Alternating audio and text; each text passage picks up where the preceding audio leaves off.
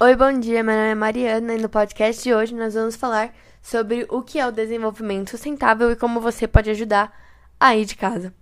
Então, o desenvolvimento sustentável ele faz referência ao meio ambiente e à conservação dos recursos naturais. Mas o que isso significa? Então, o desenvolvimento sustentável ele adota um padrão de consumo e aproveitamento das matérias-primas é, que são extraídas da natureza de um modo que não afete o futuro da humanidade, né? E ali o desenvolvimento econômico e a responsabilidade ambiental. É errado algumas pessoas chegarem a pensar que os recursos naturais sejam inesgotáveis, porque o uso indevido de qualquer um deles pode extinguir a disponibilidade da natureza, com exceção, é claro, dos ventos, da luz solar, que não são diretamente afetados pelas práticas de exploração econômica. Agora eu vou falar um pouco sobre a história do conceito, né, do desenvolvimento sustentável, que foi oficial, oficialmente declarada na Conferência das Nações Unidas sobre o Meio Ambiente Humano, que foi realizada em 1972 na cidade de Estocolmo, na Suécia. E por isso também essa conferência foi chamada de Conferência de Estocolmo.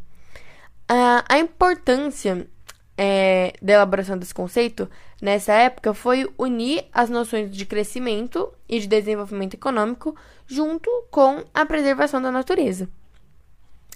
É, em 1987, é, foi elaborado o relatório Nosso Futuro Comum, também conhecido como relatório Brundtland, que é, formalizou o termo do desenvolvimento formalizou o termo desenvolvimento sustentável e o tornou de conhecimento público mundial. Agora, a Isabela e o Thiago vão falar algumas medidas que podem ser tomadas tanto pelo governo quanto pela sociedade em geral é, para a construção de um mundo mais sustentável. Então é isso, muito obrigada. A reciclagem. O reaproveitamento do lixo reciclável ajuda a não poluir o meio ambiente e gera renda para empresas e trabalhadores. O reflorestamento. Áreas que sofreram a retirada de vegetação podem ser reflorestadas para preservar o meio ambiente. Uso de procedimentos na agricultura que visam a preservação do solo. Nesse sentido, a agricultura orgânica é um bom exemplo de desenvolvimento sustentável no campo. Extração de recursos naturais de florestas, castanhas, por exemplo, de forma que não prejudiquem a fauna e a flora da região. Isso já vem ocorrendo na região norte do Brasil, onde trabalhadores fazem a coleta desses recursos respeitando a floresta. Pesca controlada, principalmente de espécies marinhas que correm risco de extinção.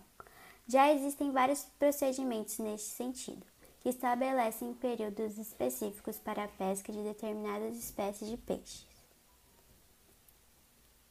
Adoção da política dos três R's: reduzir, reutilizar e reciclar ou dos cinco R's: repensar, recusar, reduzir, reutilizar e reciclar.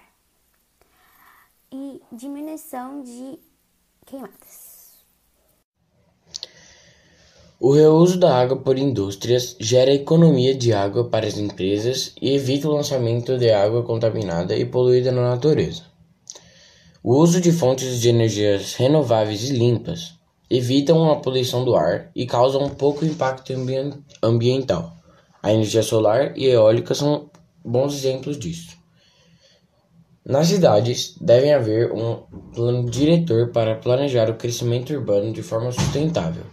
É importante que haja planejamento no sentido de garantir a criação de áreas verdes, espaços culturais, ciclovias e sistemas de transporte públicos eficientes e com baixo ou nenhum nível de poluição.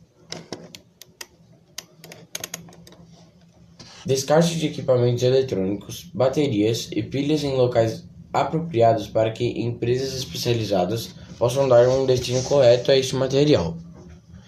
A preservação de mananciais, combatendo a ocupação ilegal dessas áreas.